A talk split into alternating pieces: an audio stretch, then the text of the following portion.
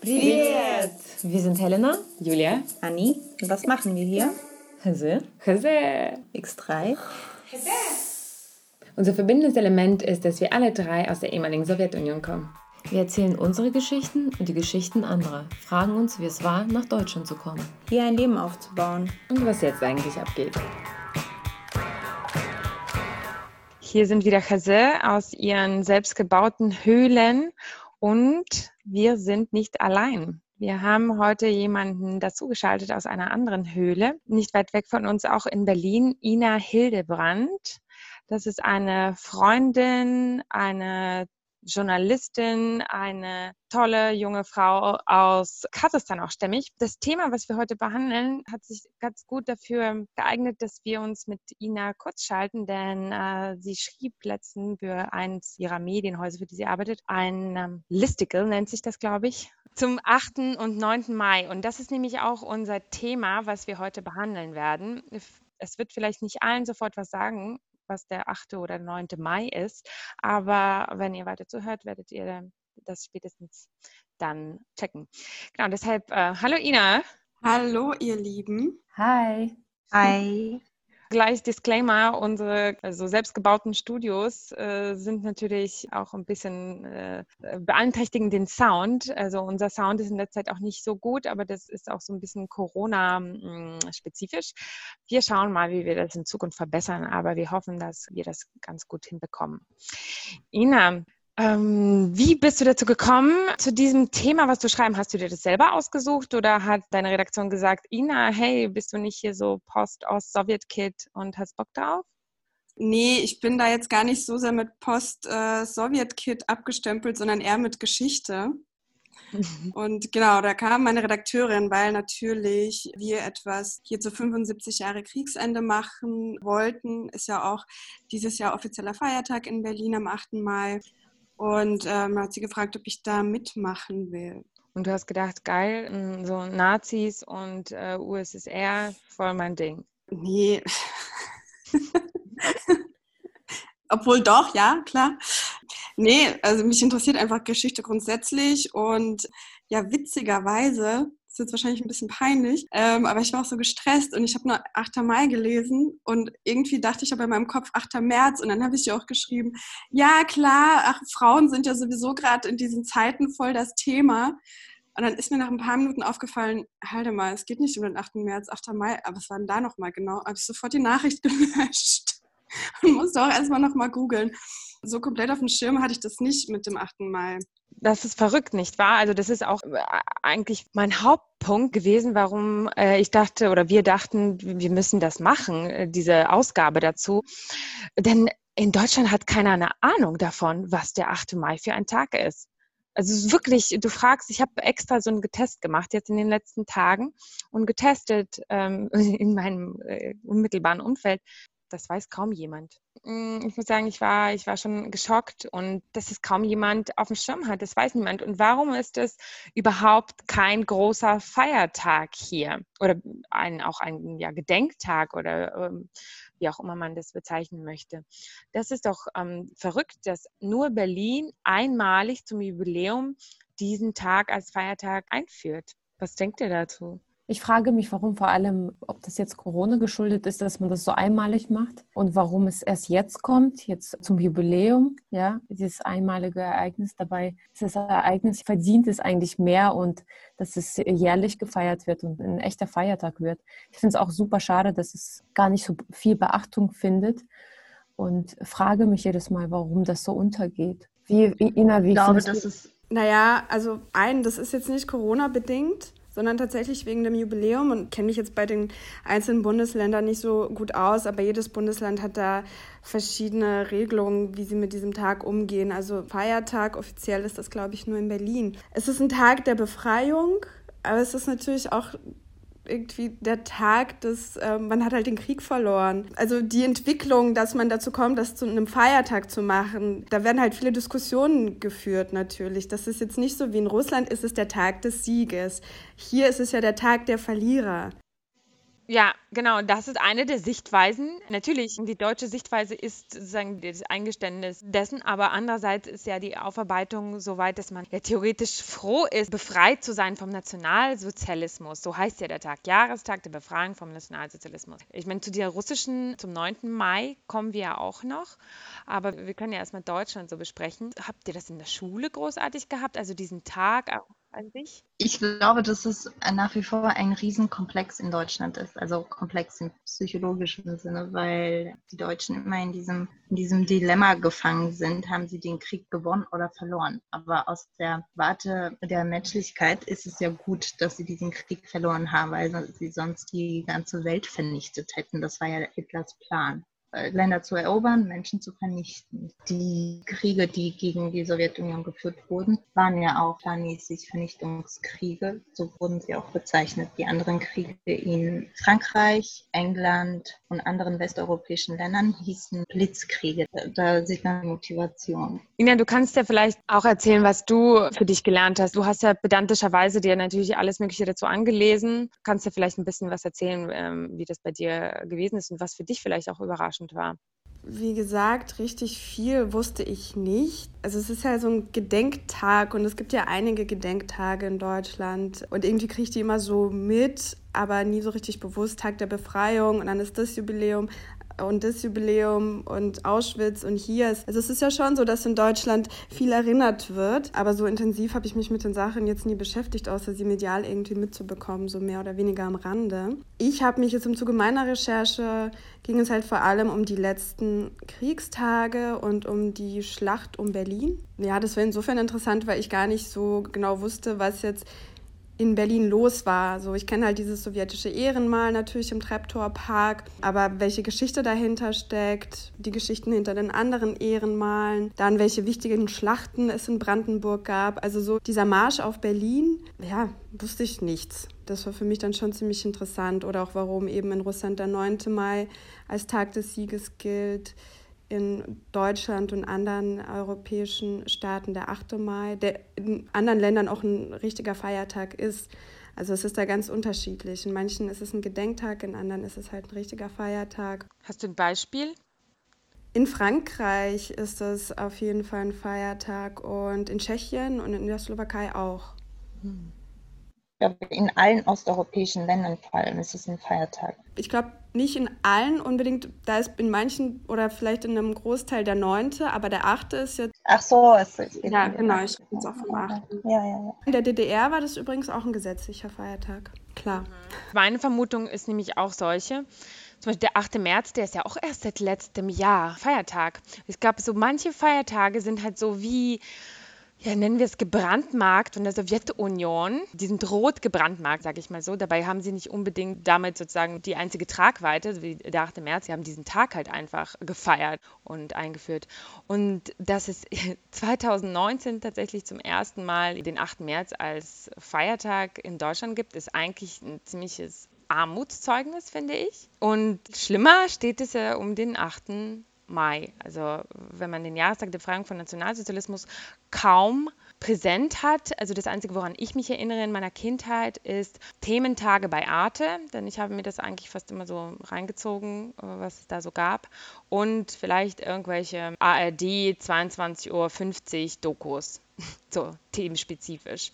Aber ansonsten ist es ähm, nicht so, dass das, äh, wir mussten so viele komische Zahlen auswendig lernen in Geschichte in der Schule, wo ich mich habe, warum muss man irgendwelche Tage, Zahlen von irgendwelchen Schlachten im Mittelalter können. Aber diesen Tag hat man uns nicht nahegelegt in Deutschland. Es ist sehr seltsam, weil doch äh, habe ich das Gefühl, dass wir den Zweiten Weltkrieg sehr viel behandelt haben, auch wiederholt. Aber äh, es hat mich gewundert, vor allem jetzt im Zuge des Nachdenkens der letzten Tage, zur Vorbereitung zu unserer Aufzeichnung hier.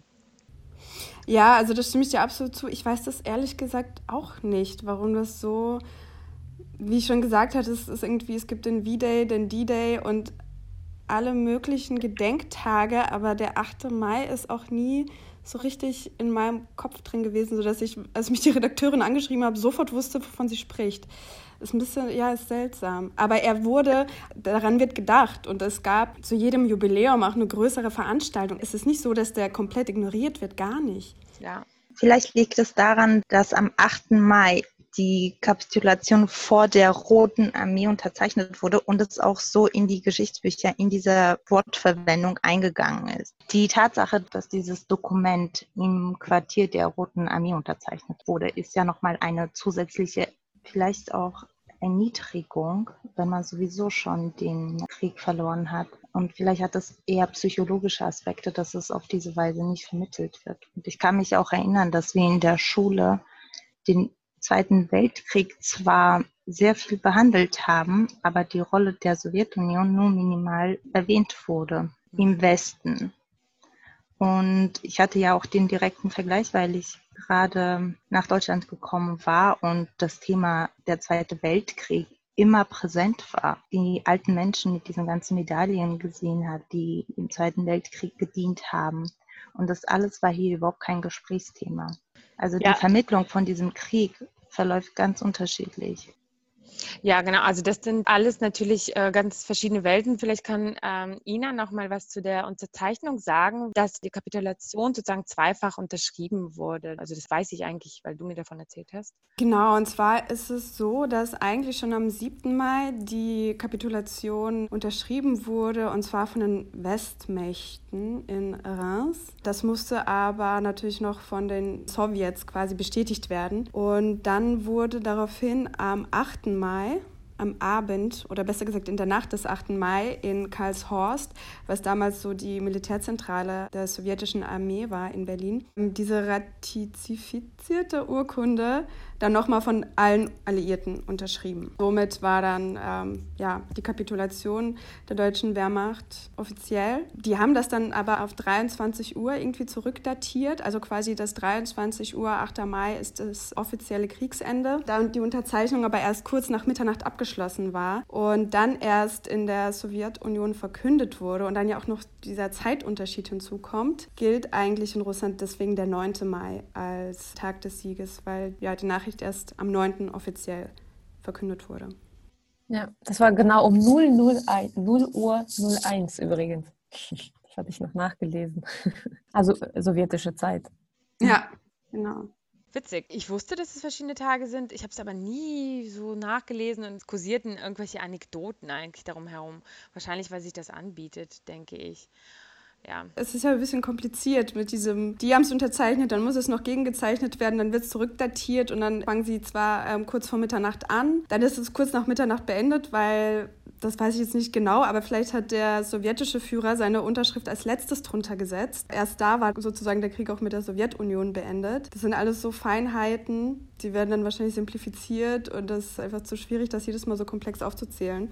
Seid ihr persönlich denn dafür, dass man diesen Tag feiert oder dass das ein Gedenktag ist? Ich würde sagen, dass es eher ein Gedenktag ist. Also feiern, ich kann die Diskrepanz aus der deutschen Sicht verstehen, dass man das sowohl als die Befreiung sieht, als auch den verlorenen Krieg. Deswegen kann man das eigentlich gar nicht richtig feiern.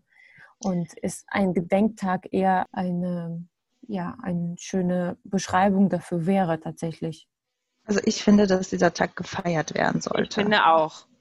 weil, weil, und zwar, weil hier ist nämlich so eine Doppelmoral in dieser Geschichte. Es geht darum, dass die Deutschen von den Nationalsozialisten befreit wurden und sich vielleicht auch selbst befreit haben. Das heißt, wenn es nicht in ihrer Willensbekundung steht, dass sie sich selbst befreien wollen, dann können sie das nicht als nur einen Gedenktag irgendwie vermerken, der so halbherzig erwähnt wird am 8. Mai. Und dann nochmal auf der anderen Seite irgendwie gegen nationalsozialistische Tendenzen kämpfen. Wenn man diesen Tag zum Feiertag macht, einmal jährlich so omnipräsent das Thema nochmal aufgezogen wird, warum man eigentlich gegen Nationalsozialisten kämpft, weil so wie wir gerade so in der Gegenfahrt uns gegen Nazis und die AfD wehren, läuft dieser ganze Kampf so ein bisschen ins Leere, weil super viele nicht mehr diese Verbindung herstellen können warum. Okay, man weiß, im Zweiten Weltkrieg hat man gegen Nationalsozialisten gekämpft. Okay. Aber was jetzt die Schlussfolgerung davon sind, nämlich, dass es nie wieder Nationalsozialisten geben darf, verschwimmt ja mittlerweile. Und ich denke, dass wenn dieser Tag ein Feiertag wäre, das ein gutes Instrument wäre, um gegen Nationalsozialisten ein Gegenmittel zu haben. Genau, also ich bin da ganz deiner Meinung, schließe mich da an, wobei ich natürlich auch ein bisschen Distanz halte zu den Feierlichkeiten, wie sie in Russland passieren. Aber dazu kommen wir auch gleich. Da geht es ja um so einen Kriegswahn und Männlichkeits- und Kriegsparaden. Das ist noch ein bisschen eine andere Art von Feiern. Das soll natürlich auch ein Gedenken sein gleichzeitig, eben genau dieser Befreiung gedacht wird, aber halt auch gefeiert wird, dass man sich eigentlich darauf besinnt, was für ein Glück das war für ganz Europa, dass das ein Ende hatte. Natürlich ist es gleichzeitig dieser Gedenktag, weil es halt so viele Menschenleben gekostet hat und insbesondere in Bezug auf die Sowjetunion ist das auch ein sehr trauriger Tag, vielleicht muss man sich auch darauf einigen, was, was ein Feier, also was Feiern ja. ist, was ein Feiertag ist. Ja, also, das also ist, glaube ich, der Begriff ist so irreführend. Ja. Ähm, das heißt ja nicht, dass man auf die Straßen geht und, keine Ahnung, äh, so Love Parade macht. Ja, das ist ja totaler Quatsch. Es geht einfach darum, diesen Tag viel präsenter zu machen und die Gründe dafür, warum es überhaupt so einen Tag gibt, sichtbarer und verständlicher für die Generation, die das eben nicht vermittelt bekommt, von ihren Großeltern. Dass so ein bisschen diese Aufgabe, diese Erziehungsaufgabe übernimmt. Also ich muss sagen, ich bin mir da nicht so sicher. Ich weiß es ehrlich gesagt nicht. Also, weil die Frage sich für mich schon stellt, was ist ein Feiertag? Was bedeutet es, einen Feiertag zu haben in einer Gesellschaft? Also, wofür stehen Feiertage? Jetzt einfach mal so Feiertage zu erklären. Ja, ist irgendwie vielleicht cool so für uns, aber das ist ja schon nochmal, was ist der Unterschied zwischen Gedenktag und Feiertag? Ich finde auf jeden Fall, an diesem Tag muss mehr gedacht werden, also sollte präsenter werden. Wie man den als Feiertag gestaltet, I don't know. Ich meine, weiß nicht, würdet ihr dann auch dafür plädieren, dass man quasi den Zusammenbruch der Sowjetunion auch als Feiertag begeht? Nee, das, das ist eine gute Frage. Weil das war ja für sehr viele Menschen auch eine Befreiung. Also ich verstehe schon irgendwie diesen Konflikt, dass ein Land den Tag feiert, also an dem es einfach einen Krieg verloren hat, ja. Das ist jetzt mal, okay, jetzt mal abgesehen von, was für eine Diktatur hier geherrscht hat, also dass ein Land den Tag feiert, an dem äh, es den Krieg verloren hat, das gibt es, glaube ich, nirgendwo. Aber wie gesagt, das ist nur, glaube ich. Den Untergang der Sowjetunion feiern ja die einzelnen Länder für sich. Und zwar in der Form der Gründungsdaten der Republiken, die dann sich selbst feiern. Verstehst du? Das ist die, ja, die aber sie feiern nicht daraus den Zusammenbruch der Sowjetunion. Ja, sie doch. Feiern, sie feiern die Gründung der Republik, der jeweiligen Republiken. Aber an diesem Rahmen Tag wird ja nicht dem Zusammenbruch der Sowjetunion gedacht, sondern der Gründung der Republik. Klar spielt das auch eine Rolle, aber es ist jetzt nicht ein Tag, wo es darum geht, dass die Sowjetunion zusammengebrochen ist. Dieser Tag ist nur dem Zusammenbruch der Sowjetunion gewidmet und der Befreiung, dass die Diktatur geendet ist. Oder? Ja, das ist Auslegungssache. Also du legst es so aus und ich so, es einfach anders. Ich war in Kasachstan und da gab es diese Tage und da hat man nicht dem Zusammenbruch der UdSSR gedacht, sondern eben dem Tag der Republik, Unabhängigkeit und so weiter. Und das war, also wirklich sehr wenig ausgerichtet auf den Zusammenbruch der UdSSR. Das hat natürlich sicherlich auch den Grund, dass man sehr, sehr nah an Russland ist und Putin die krassesten Instrumente der Sowjetunion schön weiterführt, auch tschechistische Instrumente. Aber ja, ich glaube, das ist auch gar nicht die Hauptfrage. Aber es ist interessant, dass es ja einfach auch schon verschiedene Meinungen gibt. Deshalb ist es ja wahrscheinlich auch gar nicht so einfach. Also wenn es unter uns sehr verschiedene Ansichtspunkte gibt, dann kann man sich das ja vorstellen, was das für ein sensibles Thema ist. Aber, Aber, es gibt Bestrebungen, dass es ein gesetzlicher Feiertag wird. Also Bremen setzt sich zum Beispiel dafür ein, andere Bundesländer auch. Also es wird ja diskutiert. Ja, ich finde, ich, ich, also, ich finde es gut. Ich meine, es gibt auch Feiertage, an denen gefeiert wird, weil ein Typ irgendwann gekreuzigt wurde. Also Entschuldigung, was ist denn damit?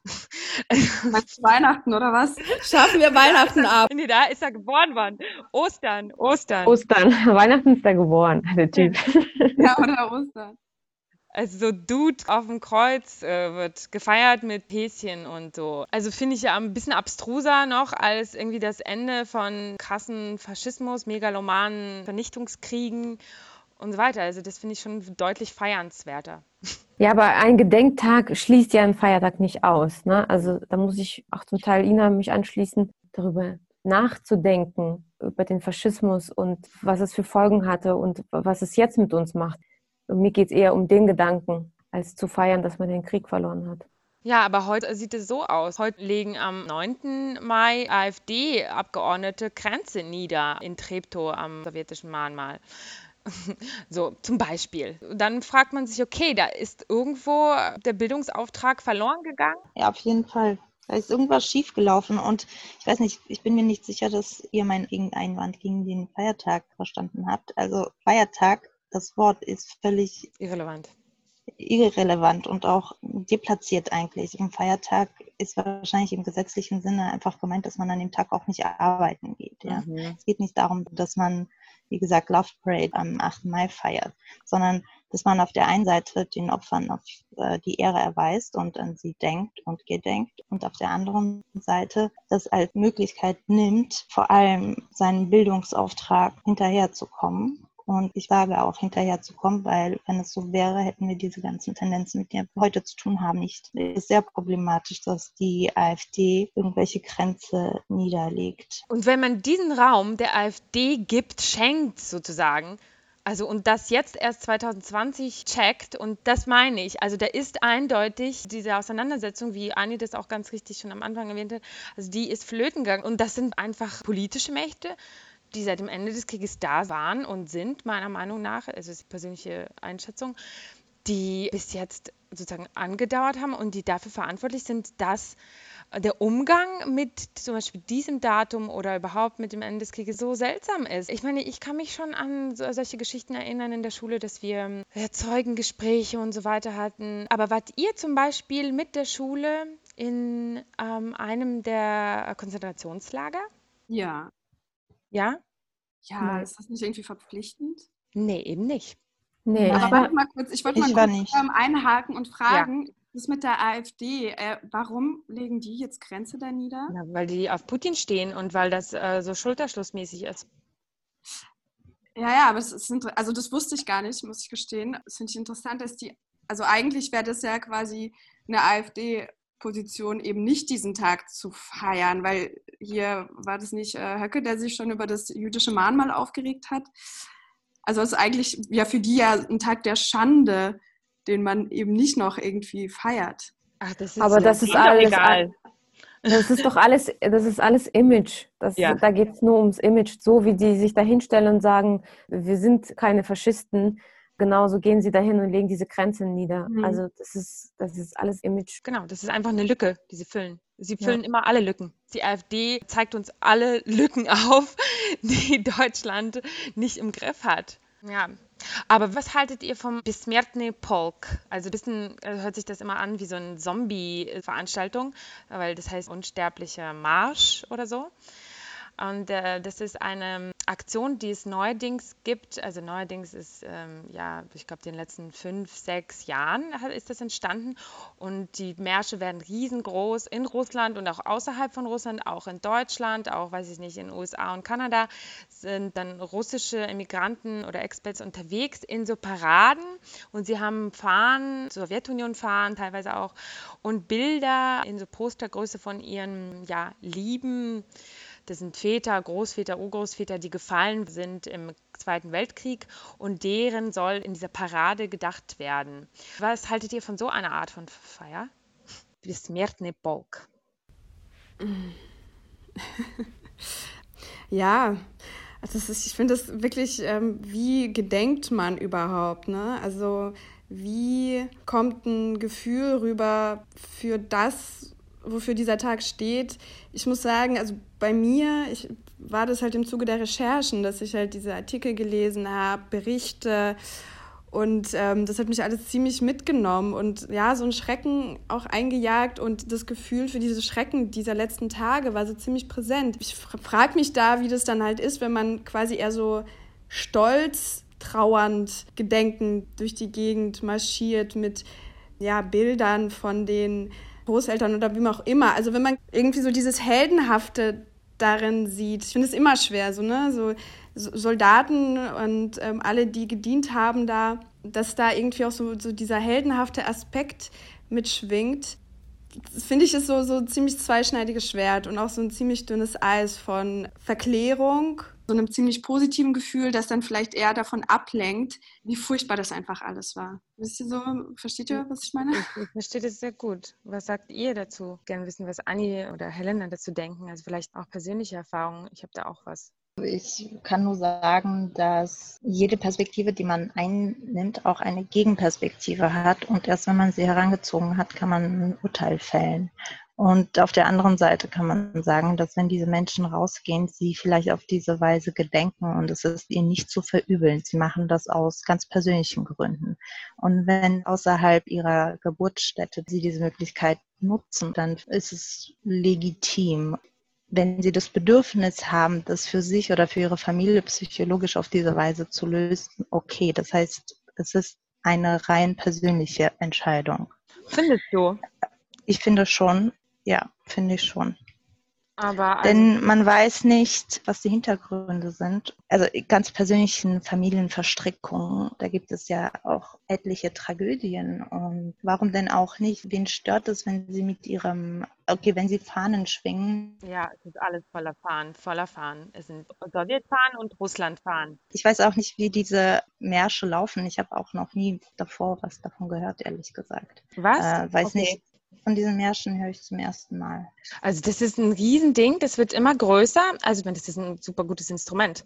Kann sein, dass das alles aus solch sehr privaten Initiativen ja zum Teil auch gemacht wird. Aber insgesamt ist es einfach nur ein total gutes Instrument, was in die Hände spielt, meiner Meinung nach, diesem ganzen putinschen System. Also das ist jetzt meine Einschätzung. Hier geben ja alle ihre Einschätzung ab. Meiner Meinung nach ist das sehr gefährlich. Vor allen Dingen, wenn man Leute fragt, also in der Familie, sag mal, wie ist es eigentlich, diese Großväter und Urgroßväter, wie haben sie sich, also was haben sie vom Krieg erzählt? Dann kommt nämlich aber fast immer, und meine eigene Erfahrung auch mit den Großvätern und Urgroßvätern und sonst was, also da hat niemand so über den Krieg erzählt, dass es irgendwie also da hat niemand heldenhaft über, das ist nämlich nicht so, wie dieser ganze Pathos der Sowjetunion, auf dem äh, die ganzen Kriegsfilme der Sowjetunion gebaut sind, auf dem jetzt auch noch diese ganzen neuen Dokumentarfilme in Russland oder so gebaut sind. Da, sind, da werden Kriegsfilme gedreht gerade. Und das ist alles also im Pathos gebaut, weil natürlich Millionen von Menschen gestorben sind. Das war so eine Misarubka, nenne ich das immer, ein Fleischwolf. Also wenn die Alliierten gebombt haben, haben die von der russischen Seite mehr und mehr Menschen da reingeschickt. Also ich will es gar nicht verurteilen, das war halt einfach so. Das war halt ihr Material. Ihr Material waren Menschen. Das war aber unmenschlich. Es war nicht heldenhaft. Kein fucking Krieg ist heldenhaft. Und das ist halt meine persönliche Meinung dazu, dass ich denke, dass das alles wirklich krasse Instrumente sind. Ja, also das eine, du übst Systemkritik aus. Das verstehe ich. Ich bin da deiner Meinung. Das klärt aber das Problem im Grunde nicht. Das Problem ist, dass ja in der Sowjetzeit auch Probleme unter den Tisch gekehrt wurden, gesellschaftliche Themen tabuisiert wurden, nie etwas besprochen wurde, nie. Und Mhm. diese Menschen hatten nie die Möglichkeit, ihrer Trauer und eher ihrem Verlust einen Ausdruck zu verleihen, außer über dieses in Anführungszeichen Heldentum. Heldentum und über diesen Pathos. Und Pathos ist immer problematisch, weil Pathos hat immer einen sehr bitteren Beigeschmack und es wird immer hoch stilisiert. Nach dem Zerfall der Sowjetunion waren die Menschen in einem Zustand, in dem sie das auch nicht verarbeiten konnten. Das heißt, es wurde von Generation zu Generation weitergegeben. Und es sind ja nicht nur die Verbrechen, die während des Ersten und Zweiten Weltkrieges da zusammenkommen, sondern auch Menschen, die in Arbeitslager gesteckt wurden. Also jede einzelne Familie ist ja von diesen Dingen betroffen und die wurden bis heute nicht thematisiert. Und das ist ihre einzige Ausdrucksmöglichkeit. Vielleicht ist es nur ein Versuch, das zu erklären, nicht mehr. Und dass es vom System ausgenutzt wird, naja, das ist ein leichtes Spiel, natürlich. Wie manipuliert man sonst Massen? Ja, ja. Also, ja, ich glaube, wir sind uns da alle eigentlich relativ einig, was so in den Ja. Sachen geht. Ich verstehe vielleicht einzelne Leute, also ich, also ich verstehe das persönlich ehrlich gesagt nicht. Ich würde nicht mit meinem, also, also vielleicht würde ich da anders sehen, wenn tatsächlich einer meiner Großväter äh, gefallen wäre im Krieg. Vielleicht bin ich einfach also äh, ignorant, aber also ich glaube nicht, dass das irgendeine Erleichterung für mich wäre. Ich meine, dass es klar ist, das russische Volk oder dass überhaupt die ganze Ideologie, die jetzt auch noch ist, von diesem Sieg des Zweiten Weltkrieges immer noch sozusagen vereint wird. Das eint ja, wie du auch, Anni, ganz richtig gesagt hast, jede Familie. jede Familie eint das. Warum haben, hat niemand über irgendwas gesprochen? weil alle halt durch diese Tschechisten-Stalin-Zeit gegangen ja. sind, weil das halt einfach alles voller Angst war und weil Leute, die auch aus dem Krieg zurückkehrten, dann noch in Gulags geschickt wurden und so weiter und so fort. Ich glaube, dazu sind wir besser informiert, glaube ich, als zu der deutschen Seite. Aber ich kann ja auch ein bisschen was erzählen. Also ich habe keine Großväter in meiner Familie direkt, die im Krieg waren. Urgroßväter allerdings schon nur mütterlicherseits. Also weil väterlicherseits sind bei mir alle Deportierte. Also einerseits Deutsche, andererseits ja Ukrainer, die man weiß ehrlich gesagt nicht warum. Also da hat man ja so ein Neuland besiedelt, damals Kasachstan, und dann hat man Menschen einfach umgesiedelt, ne? einfach massenweise aus verschiedensten Gründen. Und deshalb väterlicherseits sind bei mir alles Deportierte und keiner der Deportierten durfte dienen oder konnte dienen und so weiter. Die Männer kamen im Gegenteil auch damals schon Trutlager, also in Gulags und sowas. Und mütterlicherseits gab es ähm, einen Opa, der auch im Krieg war. Der eine ist sofort gefallen anscheinend in den ersten Kriegstagen. Ich habe gefragt, also der Opa von meiner Mutter. Und der andere, der war auf Delu. Delu ist, glaube ich, also ich erkläre mir das sowas wie Hinterland oder Heimatfront. Der war so ein Eisenbahningenieur, also Maschinenbauingenieur. Ja, ich glaube, die haben halt auch Eisenbahnen gebaut oder so in Richtung Kasachstan. Deshalb ist der auch dann irgendwann in Kasachstan geblieben, weil das war sein Armeejob. Delu. Er hatte natürlich auch diese ganzen Auszeichnungen, weil das kennen wir wahrscheinlich noch von unseren Sowjetzeiten.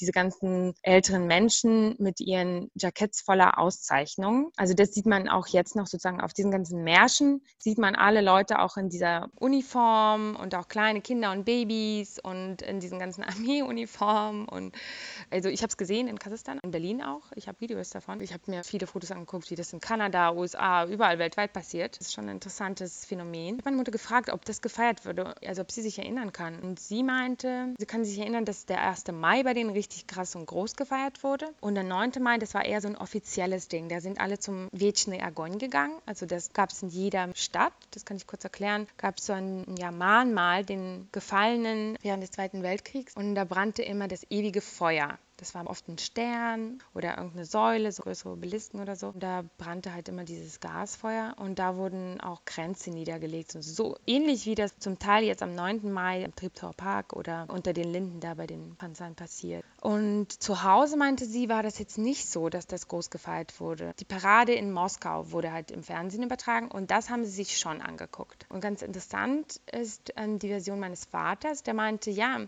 auch wir haben die Parade im Fernsehen gesehen und wir waren deutsch und wir hatten mit dem Krieg eh immer halt, also das war schon klar, dass wir alle Deutsche waren und als Deutscher bist du dann so ein bisschen awkward, weil es war ja sozusagen der Sieg gegen das faschistische Deutschland und deshalb hat man sich da möglichst, also sowieso so ruhig verhalten. Da wurde auch nichts groß gefeiert, aber er hat sich auch diese Paraden angeguckt und er meinte auch er als Junge, also als kleiner Junge, hatte auch dieses Gefühl von Stolz gefühlt und fand es interessant, natürlich, weil das halt irgendwie so Maschinen, große Maschinen waren, Flugzeuge und sowas. Das fand er damals alles spannend.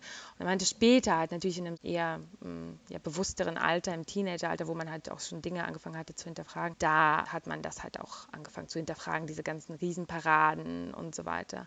Aber grundsätzlich, selbst bei den Russlanddeutschen, also mm, ja, also das war halt einfach so ein Sowjetgefühl. Was mein Vater dann auch anmerkt, alles nichts zum Vergleich mit der Propaganda, die jetzt in den letzten zehn Jahren hochgekocht ist in Russland. Ja, soweit zu meinem Monolog. Ja, bei uns in der Familie hat das, glaube ich, nie eine Rolle gespielt. Also ich kann mich überhaupt nicht erinnern. Also überhaupt irgendwie diese Kriegsgedenktage und 8., 9. Mai, nee, null. Aber klar, als Deutsche sowieso. Also da waren alle eher damit beschäftigt, sich zu schämen eigentlich die ganze Zeit. Hm. Helena, wie war das bei dir? Ah, schwierig. Also ich habe dadurch, dass ich nie einen Opa hatte, ja, also in der Familie wurde bei uns da nicht so thematisiert, ich habe tatsächlich jetzt erst angefangen, vor kurzem meine Eltern so ein bisschen nachzufragen, wie es so damals war. Und sie hat mir auch nur ihre eigenen Geschichten so ein bisschen erzählt von ihrem eigenen Opa, weil er im Krieg war und er Russe war.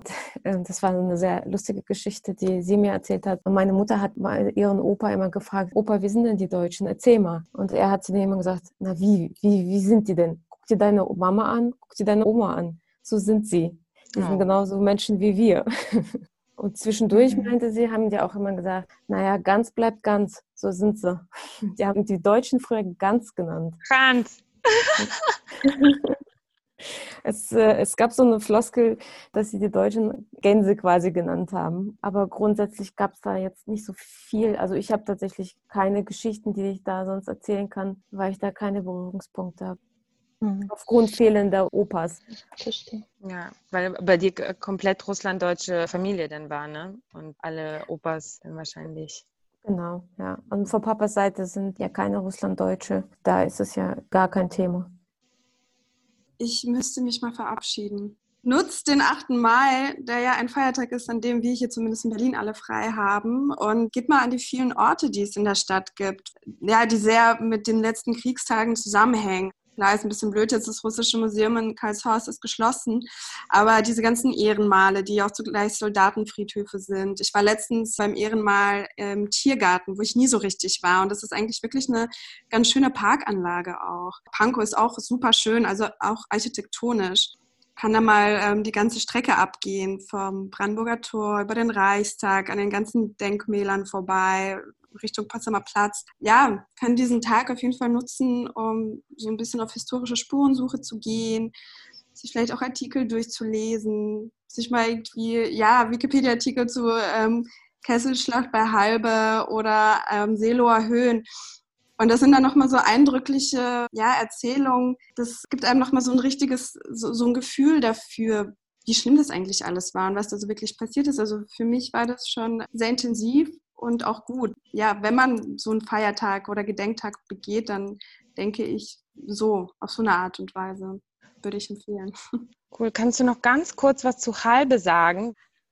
Ja, bei Halbe, da war eine sehr, sehr heftige Schlacht, also eine der letzten Schlachten um Berlin oder ja, überhaupt auf deutschem Boden dann. Und zwar war die sowjetische Armee, die war schon in Berlin ja, bei den Seeloer Höhen haben die gekämpft und haben sich dann quasi den Weg nach Berlin freigekämpft und ein Teil der Truppen, die in den Seeloer Höhen gekämpft haben, sind dann nach Halbe. Hitler hat auf jeden Fall noch Befehle gegeben von Berlin aus und noch ziemlich viel auf diese Truppen gesetzt, aber die waren, also ein Teil war ja einfach schon fertig von der Schlacht vorher. Und die Soldaten, die sich da zusammengefunden haben, wurden eingekesselt von der Roten Armee. Sie wollten aber nicht kapitulieren, beziehungsweise äh, ihr äh, Kommandant wollte nicht kapitulieren, weil er nicht selber nicht in sowjetische Kriegsgefangenschaft gelangen wollte und auch seine Soldaten nicht und stattdessen dann doch lieber in amerikanische, US-amerikanische Kriegsgefangenschaft. Also Kapitulation war nicht drin. Sie haben dann versucht auszubrechen. Die Kämpfe waren krass. Es gab keine klaren Frontlinien, also es wird einfach ähm, ja gemetzelt. Quasi äh, guerillamäßig, ähm, freiwillig gekämpft bis zum bitteren Ende. Unter den deutschen Soldaten gab es dann auch nochmal Kämpfe, weil die, manche sich dann, dann doch ergeben wollten kapitulieren. Ja, ganz stark überzeugte ähm, Wehrmachtssoldaten dann natürlich dagegen waren. Also es war ein Blutbad könnte man schon sagen. Es sind auch sehr viele Zivilisten dabei gestorben und unweit davon in Barut gibt es ja auch ein Denkmal für sowjetische Soldaten. Es gibt auch ein Friedhof, Ehrenmal für die deutschen Soldaten und die Zivilisten. Also daran sollte man auch denken, dass unfassbar viele deutsche Soldaten gestorben sind, junge Männer zum Teil wirklich, die wurden dahin geschickt, das sind auch Opfer. Das sind auch Opfer dieses Krieges und das ist einfach nur furchtbar. Es muss die Hölle auf Erden gewesen sein. Ja. Danke. Dann verabschieden wir dich in deinen Redaktionsalltag. Alright. Viel Spaß. Danke. Vielen Dank, Ina, dass du da warst. danke für die Einladung. Ciao, Ina. Tschüss. Tschüss. Ciao, ciao. Ich hake hier kurz ein und zwar halbe, hat persönlich wirklich mit meinem Großwerden in Deutschland etwas zu tun. Das ist nämlich ganz, ganz nah an Königs Wusterhausen, wo ich äh, aufgewachsen bin in Brandenburg. Und da sind wir tatsächlich im Winter immer, ich glaube Januar oder Februar, ich weiß nicht, wann genau das Schlachtende war oder dieser Gedenktag dazu. Ich weiß nur, dass es Winter war, immer arschkalt. Sind wir mit der Bahn hingefahren nach Halbe weil da was Krasses abging. Da haben sich die Neonazis jährlich versammelt um eben den Deutschen, weil das ist einer der größten Friedhöfe auch natürlich für, weil das war, wie Ina gerade gesagt hat, das war halt ein Gemetzel. Da sind halt richtig viele junge Männer auch einfach nur noch sinnlos tatsächlich gestorben. Auf beiden Seiten tatsächlich sinnlos gestorben, aber sehr viele vor allen Dingen von der deutschen Seite, weil es war eigentlich schon aussichtslos an dem Punkt. Da gedenken ich weiß nicht, ob es jetzt noch passiert, aber in meiner Jugend, so bin ich aufgewachsen, sind die Neonazis, die sehr, sehr stark waren in unserer Gegend, äh, haben sich da jährlich versammelt in ziemlich große Demos, die ziemlich furchteinflößend waren. Und wir waren die Gegendemonstranten. Und wir waren auf jeden Fall immer kleiner und wir waren getrennt von Polizisten. Ich kann mich eigentlich nur noch so an Fetzen erinnern und an dieses Gefühl, was man da hatte. Es war ein krasser Adrenalindruck und es wurde rumgeschrien, es flogen auch Dinge immer und es war Angst. Das war so eine richtig krasse, so menschliche tierische fast schon Angst, weil es so angsteinflößend war, wie die Demos damals aussahen. Also diese Neonazi-Demos das waren ja wirklich schon alles so Nazi-Skins, richtig brutal und auch eklig. Das ähm, erkennt man heute vielleicht weniger, sei denn, man ist vielleicht irgendwo in Chemnitz oder so unterwegs bei so einer Nazi-Demo. Aber heute sehen ja solche rechtsnationalen Demonstrationen meistens ganz harmlos aus. Damals war das noch so eindeutig zu erkennen, was das für brutale Gruppen waren. Hattet ihr solche Geschichten?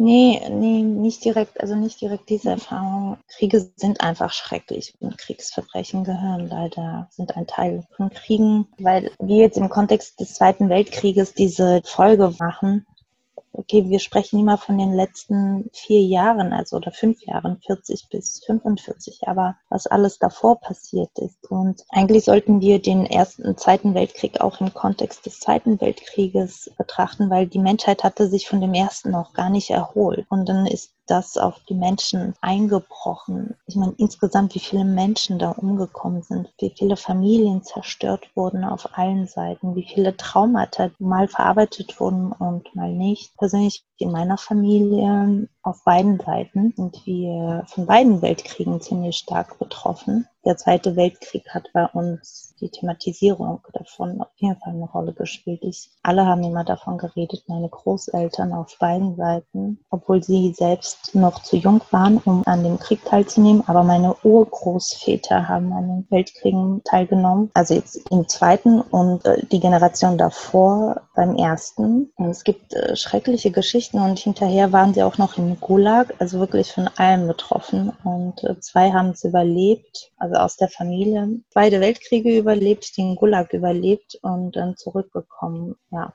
Und darüber durfte man nicht öffentlich reden. Man durfte nicht über seine Erfahrungen sprechen. Diese Menschen sind zu all dem Übel und zu all dem Schrecklichen, was sie so erlebt haben, kam noch dazu, dass sie einfach zum Schweigen verurteilt wurden. Ja. Und das ist ja. unvorstellbar. Ja, das ist dann ja auch grotesk auf eine Art und Weise, dass es halt eben diese Paraden gibt, gab und jetzt noch gibt und weiter gibt es in Russland, früher in der UdSSR. Und die Menschen gleichzeitig ja, zum Schweigen, wie du sagst, verurteilt wurden. Es ist schon eine Perfidität, die auch der Sowjetunion zuzuschreiben ist. Also auch diese Angelegenheit, die Ina gerade erwähnte, dass zum Beispiel diese deutschen Soldaten bis zum Schluss, bis zum bitteren Ende gekämpft haben oder die Offiziere, weil sie auf keinen Fall in die Sowjetkriegsgefangenschaft wollten, weil sie dachten, das ist schlimmer als der Tod. Das war ja auch schlimmer als genau. der Tod. Das ist nämlich das Ding. Bei den Alliierten war es nämlich human und das war nämlich schlimmer als der Tod. Das war Gulag, das war, also das ist verrückt, oder? Also und das ist halt die Unmenschlichkeit des Systems. So viel die UdSSR natürlich auch irgendwie gebracht hat und so viele Opfer es bei diesem Krieg auch gebracht hat, etc., etc. Aber ist in dem allen trotzdem so eine krasse Unmenschlichkeit eingeebnet. Deshalb ist das auch alles so ambivalent. Ja, ambivalent, genau, das ist das Wort. Genau, deshalb sind diese Feierlichkeiten, deshalb sind diese besmertene Polks, diese, deshalb ist das alles sehr ambivalent, ein sehr schwieriger Grund, auf dem. Also Aber weißt du, was das Problematische ist, wenn Geschichte innerhalb der Gesellschaft Gesellschaft nicht verarbeitet wird und wenn die Generation, die an der Geschichte an sich beteiligt ist, ausstirbt, sind es Phänomene, die daraus hervorgehen. Und das, dieser Marsch ist ein sehr gutes Beispiel dafür. Mhm. Und zu den Schreckenstaten der Sowjetunion will ich noch mal kurz zurückkommen. Teile meiner Familie, die auch im Krieg waren, diese ganze Geschichte selbst erlebt haben, kam noch dazu, dass sie auch vom System selbst, also innerhalb der Sowjetunion, bestraft wurden wegen Ungehorsam, wegen Aufständen. Die Seite meiner Mutter sind Aristokraten und die wurden enteignet und die Männer aus dieser Familie wurden exekutiert. Mhm. Und das, was da übrig geblieben ist, durfte dann bei dem Krieg mitmachen. Die Seite meines Vaters waren äh, mit an Aufständen gegen die Bolschewiken beteiligt und waren vorne mit dabei, so richtig. Und natürlich wurden auch sie vertrieben, verurteilt, da kommen verschiedene Ebenen eines Systems, die auf so einen einzelnen Menschen aufprallen zusammen. deshalb ist es so extrem schwer, darüber zu reden und versuchen, das irgendwie geschichtlich einzuordnen oder Erklärungen dafür zu finden, wie man das am besten verarbeiten wollte. Ja, aber letztlich machen wir ja genau das, was vielleicht halt zu wenig gemacht wurde. Wir versuchen uns überhaupt darüber zu unterhalten und irgendwas für uns vielleicht auch zu klären. Also wenn es schon die Generation vorher so schwer hat. Wie gesagt, wenn wir mit unseren Eltern sprechen, also bei dir ist es vielleicht noch ein bisschen anders, Anni, dann sagen sie, ja, wir haben halt sowas auch nicht gefragt, weil die davor haben es auch nicht gefragt. Das war halt alles auch zum Teil, also gefährlich. Zum Teil kommen unsere Vorfahren aus Generationen, in denen das Reden über irgendwelche Dinge Leben kosten konnte. Ich meine, bei Russlanddeutschen sowieso, die sind ja auch Opfer dieses Zweiten Weltkriegs. Alle unsere Familien, also Helenas und meine, beziehungsweise Teile deiner Familie auch, Anni, das sind ja alles Deportierte. Diese ganzen Deportierungen fanden ja statt im Zuge dessen. Wir wollen jetzt gar nicht auf diese Seite eingehen, weil das ist, glaube ich, eine ähm, eigene Folge, die wir auch. Ja, nee, gar nicht. Machen. Ah, und noch was, um, um das einfach nur so zu ergänzen, damit man auch diesen, also die Seite meines Vaters, das sind Geistliche.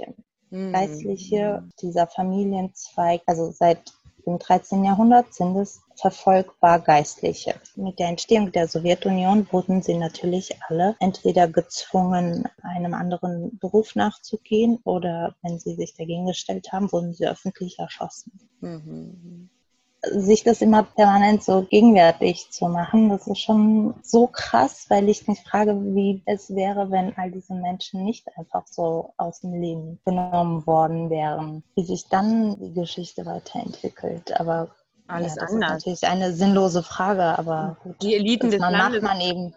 Ja, ja, die Eliten des Landes wurden halt abgemetzelt. Also die ganzen Intellektuellen. Ich meine, dieses Land hat mhm. eh, also das ist äh, dieses, das ist das Schwierige, wenn man mit oh, dieses Ersicht, so wie so ein, ja, wie ein, also ein Glatteis. Sehr viele Fallstellen leider. Aber was interessant ist, dass ich im Zuge dessen auch an einige andere Dinge gedacht habe, und zwar an die Großväter meiner deutschen Freundin, denen ich begegnet bin. Mhm. Und das ist interessant, weil wir haben halbe, wir haben diese jungen Männer, die sich nicht den Russen ergeben wollen, weil es Todesangst, also um die, um die Gräueltaten der Russen kursierten ja schon damals, also nicht nur Gerüchte, sondern ich meine, das war ja auch Realität leider. Ich meine, um die Gräueltaten der Deutschen kursierten auch nicht nur Legenden, sondern tatsächliche Gräueltaten standen dahinter. Aber was bei diesen deutschen Soldaten los war, die dann auch nach der Kapitulation oft zu Fuß marschieren mussten, Silko in, weiß nicht, nach Sibirien äh, verschickt wurden oder sonst was. Und da härteste Arbeit in Gulags auch ableisten mussten, zum Teil, weiß nicht, 10, 15 Jahre später erst zurückkommen, wenn überhaupt.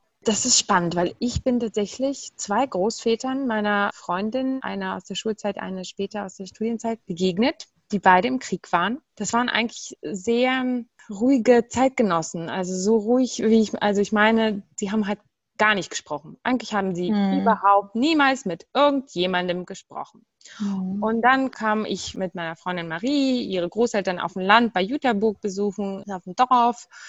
Und dann sagten sie, ach, und schau mal, Opa, das ist Julia. Und Julia ist übrigens aus Kasachstan.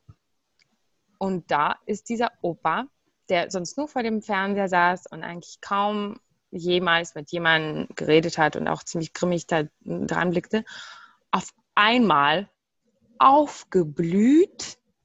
Und das ist das einzige Mal, dass ich ihn so erlebt habe in der ganzen Zeit. Und hat angefangen, von seiner Kriegsgefangenschaft in Kasachstan zu erzählen. Mhm. Und wie schön die Kranken, der war anscheinend auch verletzt oder irgendwie, also der, den haben sie dahin gebracht oder er ist da selber hingelaufen, war anscheinend da auch irgendwie verletzt oder was weiß ich und hat sich aber nur an das Schönste erinnert, hat sich an die schönen Krankenschwestern erinnert. Und mir war das fast schon unangenehm. Ich habe mich fast schon irgendwie so wie so geschämt vor der Familie dafür und hat mir dann irgendwie so diese ganzen Geschichten erzählt und dann alle drum und haben nicht kapiert, was jetzt los ist, weil der Opa sonst halt niemals redet. Noch eine andere Situation, die ähnlich war, haben meine Eltern mir erzählt, als wir in Bad Neustadt waren. Meine Eltern sind beide Bauingenieure. Da haben wir ein neunmonatiges Programm gemacht. Da waren wir in Franken. Meine Eltern haben da ihre Diplome bewiesen, keine Ahnung. Also hatten sie auch so ein Lehrprogramm gehabt und deutsche Dozenten. Da war einer der Dozenten so ein bisschen auch so ein Rentner wahrscheinlich. Und der hat dann eine Dia-Show gemacht mit Fotos aus seiner Kriegsgefangenschaft aus Sibirien. Und die Eltern meinten, der war halt auch so freudig. Das hat ihn Freude gemacht. Und dann hat er seine geliebte Mascha gezeigt, die schöne Mascha und hat irgendwelche Schwenks erzählt. Also diese Männer, die verbinden halt diesen Krieg. Ich meine, die müssen schlimme Sachen erlebt haben. Wirklich grauenhafte höchstwahrscheinlich. Aber mit ihrer Jugend. Psyche des Menschen ist ja so ausgelegt, dass wir schlechte Erinnerungen als erstes fallen lässt. Also wahrscheinlich nicht bei allen Menschen, aber bei den meisten. Und äh, diese Männer, die haben halt diesen Zweiten Weltkrieg und ihre Kriegsgefangenschaft, so schlimm sie höchstwahrscheinlich war, da ging es ja schon ums Überleben meistens, trotzdem in so einer schönen Herzlichkeit behalten. Also weiß nicht, ich denke da immer noch mit so einer gewissen Überraschung dran zurück. Aber das ist, das ist so eine krasse menschliche Leistung ja. aus einer unfassbar traurigen und vernichtenden Situation noch das Gute abzugewinnen und sich das Leben nicht nehmen zu lassen und das Recht nehmen zu lassen, Freude zu empfinden. Einige schaffen das, viele andere scheitern daran für die ist es eine Methode, damit umzugehen, eben das in das absolut Positive und Euphorische und Utopische zu verwandeln, was es in der Wirklichkeit einfach nicht war. Vielleicht ist das der Grund, warum sie sich verweigern, darüber zu sprechen, weil der unsensible Zuhörer würde anfangen, Fragen zu stellen, die diese Vorstellung dieser Welt, die der Mensch in dem Moment hat, komplett niederreißt. Ja, so ist es auch, weil diese ganzen Heldengeschichten, ich glaube, dass seit es Kriegsschreibung gibt, gibt es auch Heldengeschichten. Ich glaube, diese ganzen Heldengeschichten, die meisten sind Legenden, die meisten sind ausgedacht, um die Moral der Kämpfenden zu heben und die Moral der Nationen dann oder der Länder. Meiner Meinung nach sind alle Kriegsgeschichten eigentlich Trauergeschichten. Aber ich meine, um welche Moral kann es in einem Krieg gehen, bitte? Es werden Menschen getötet. Und es ist egal, wer damit anfängt. Am Ende leiden alle Parteien, weil Menschen aus dem Leben gerissen werden. Und das ist ein, das ist eine Überhebung des menschlichen Daseins, einen anderen Menschen zu töten. Etwas Schlimmeres gibt es nicht. Und stell dir vor, jemand, und darüber wird ja auch so wenig gesprochen, Menschen, die Menschen töten müssen und daran zugrunde gehen, weil sie nicht diesem Befehl nachkommen. Und da spielen ja auch Primärinstinkte wie der Überlebenstrieb mit. Das mhm. heißt, dein Verstand sagt, nein, du kannst diesen Menschen nicht töten, weil man so etwas nicht tut und dein Herz spielt mit, aber dein Trieb sagt, aber wenn du das nicht machst, macht er das mit dir. Und wenn beide aus dieser Situation rausgehen, lebend, was macht es mit ihnen? Das ist ein irreversibler Einschnitt. Umso perverser ist eigentlich, dass jetzt so ein bisschen wie bei den Romantikern vor 120 Jahren, auch so ein bisschen mit dieser Corona-Krise, so ein bisschen so Kriegsfantasien. Krieg ist ja für so viele wie so eine Art Neugeburt, also weil so viel Tod bringt ja dann so Neugeburt nach sich. Umso perverser finde ich solche Fantasien eigentlich und die jetzt auch noch da sind. Zum Teil sehe ich das ehrlich gesagt auch in diesem AfD-Talk so, glaube, da gibt es schon wirklich zum Teil so diese Kriegssehnsucht, die es damals bei den Romantikern gab, viel in der Poesie, auch in der Kunst und ja, vor dem Ersten Weltkrieg halt. Und das finde ich halt echt pervers, dass man nicht aus diesen Geschichtsbeispielen lernen kann, aus dem ganzen letzten Jahrhundert, wo es wirklich Mittel gab, ich meine, es gab ja schon immer Kriege, aber jetzt ist ja ein anderes Bewusstsein. Es gibt eben diese Gedenktage, Aufzeichnungen. Es gibt eben jetzt verschiedene Medieninhalte, ob Buch, Poesie, Kunst, Film, weiß nicht, Performance. Umso perverser sich einzugestehen, dass das einfach wie so einprogrammiert ist in eben diese Gesellschaft. Aber Kriegsfantasien entstehen immer nur dann, also das ist jetzt eine steile Behauptung. Hm. Ich, das ist jetzt meine meine Ansicht. Mhm. Kriegsfantasien entstehen nur dann, wenn die Gesellschaft nicht aufgeklärt genug ist über die Konsequenzen, die drohen. Nicht, dass ich unsere Gesellschaft nicht für aufgeklärt halte, aber unsere Gesellschaft ist eingeteilt in so Bubbles. Jeder ist im Bubble seines eigenen Interesses und das finde ich gefährlich. Mhm. Und alles, was du konsumierst, was an Informationen da ist, bedient nur deine eigene Weltsicht. Das ist vielleicht der Nachteil dieses technologischen Fortschrittes, der für dich eben Inhalte generiert. Aber ich denke, dass es soweit ist, dass es die Gesellschaft beeinträchtigt und da sehe ich die Strukturen noch nicht, die dagegen aktiv vorgehen, sondern eher die Strukturen, die das eben bedienen und diese Leere füllen. Das ist zum Beispiel bei uns eben die AfD, die ja. diese Lücke füllt. Ja. Und dann kommen wir nämlich wieder zu diesem Tag. Nennen wir ihn Gedenktag, nennen wir ihn Feiertag, ist es eigentlich egal. Also, weil wir meinen, glaube ich, alle so ein bisschen das Gleiche. Und dann ist es nämlich so, dass genau dieser Tag seit 75 Jahren fehlt. Ja. Ja. Weil kein gesunder Menschenverstand will, dass so etwas jemals wieder passiert. Ja. Und das ist egal, ob du Deutscher bist, ob du Russe bist, ob du Amerikaner bist es ist nicht nur so, dass du dann zugrunde gehst, sondern einfach deine Kinder so fertig. Ja.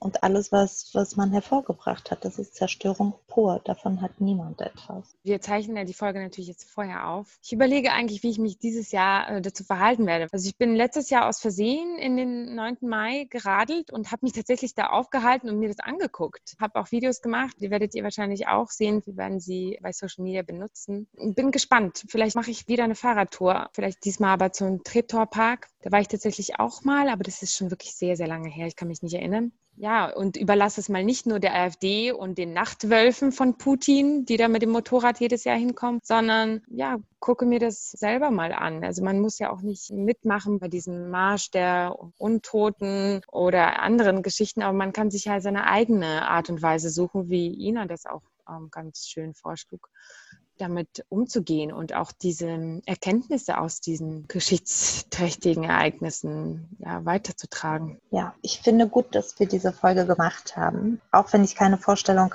hatte, so wie wir einzeln im Einzelnen so involviert sind oder waren, so familienmäßig, weil wir darüber nicht gesprochen haben. Finde ich das krass, dass es irgendwie so tiefe Spuren in allen hinterlassen hat. Direkt oder indirekt, das ist eigentlich ganz egal. Aber der Fakt, dass wir uns darüber unterhalten, zeigt eigentlich, wie präsent das ist, obwohl wir 40 Jahre danach geboren wurden. So. Ja.